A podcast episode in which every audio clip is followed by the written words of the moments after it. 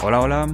Hoy vamos a hablar de las parcelas rústicas que se pueden o se han cambiado y que no lo saben los propietarios a parcelas urbanas. Y es que, bueno, pues hay muchos chalés que se construyeron, por poner ejemplos, años 50, 60, 70 y que en aquel momento eran parcelas de cultivo, de regadío, eran pinares, eucaliptos.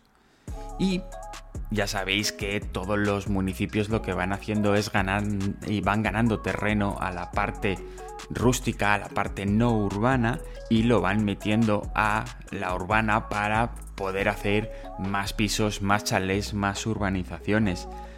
Esto, ¿qué es lo bueno? Que de cara a una tasación va a valer más la casa, pero hay que hacer papeles, está la burocracia. Normalmente los clientes no nos hacen caso, o muy pocos nos hacen caso, vamos a hacerlo más suave. ¿Por qué? Porque muchas veces como son pueblos nos dicen que son de allí de, toda la vida y los ayuntamientos son mucho más lentos, son mucho más pesados de lo que ellos se piensan.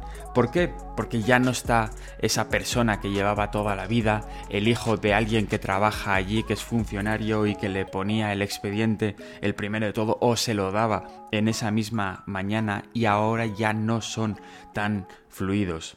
¿Qué es lo que nos suele pasar? Claro, llegan esas visitas, esas ofertas y tenemos que descartarlas porque en caso de que hubiese una tasación, lo tasarían como rústico, no lo tasarían como urbano hasta que no tengamos todos los papeles. ¿Qué es urbano? Sí, pero hay que demostrar que es urbano el tasador. Viene, hace sus medidas, se le entrega la nota simple, se le entrega toda la documentación que nos pide pero si sigue poniendo en esa documentación que es rústico, él va a hacer la tasación sobre rústico y con ello no va a salir la tasación que se quiere para obtener la financiación y vuelta a pasar. ¿Nos ha pasado? Pues sí, no, nos ha pasado. ¿Por qué? Porque nos hemos confiado, está mal hecho, pero de esto se aprende porque tendríamos que haber obtenido esos papeles de manera previa. Si es que es muy sencillo. Nosotros, antes de arrancar una operación de este, de este calibre, nosotros llamamos al ayuntamiento y ya el mismo ayuntamiento te dice el procedimiento y te dice normalmente los plazos. Pero claro, muchas veces son personas mayores las que están intentando vender esas parcelas y se estresan al final, son muchas emociones, es un agobio, es, una, es un chalet donde se han criado sus hijos, sus nietos y pues oye, hay que ir a un ritmo un poco más suave que un inmueble que está en el centro de, Madrid. ¿Qué es lo que tenemos que, que hacer?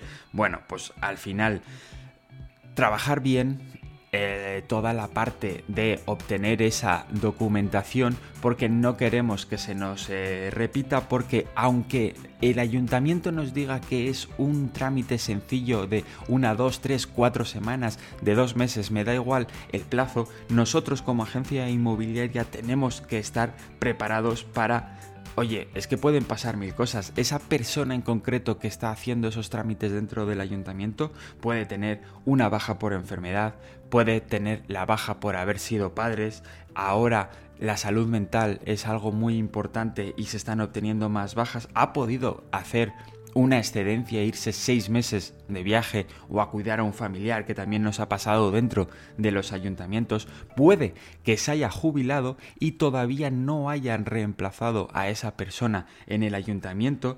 Bueno, al final, como ves, pueden salir muchas cosas que aunque es un trámite sencillo de dos, tres, cuatro semanas, de dos meses, de lo que sea, se te puede enquistar.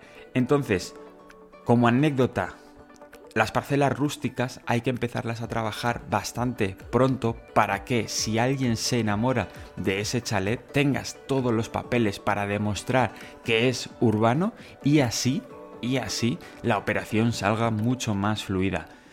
No me enrollo, ya sabes que es una de las frases de este podcast. Yo soy Íñigo Martín, franquiciado de la oficina de RIMAX en Madrid. Me puedes llamar, me puedes enviar un WhatsApp 650 18 22 59.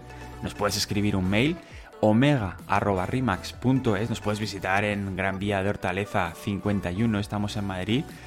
Suscríbete al canal, deja los comentarios si te ha pasado esto vendiendo tu parcela o eres agente inmobiliario y te ha pasado porque has tenido ese despiste o como lo quieras llamar y te invito a que escuches el resto de los episodios. Un saludo.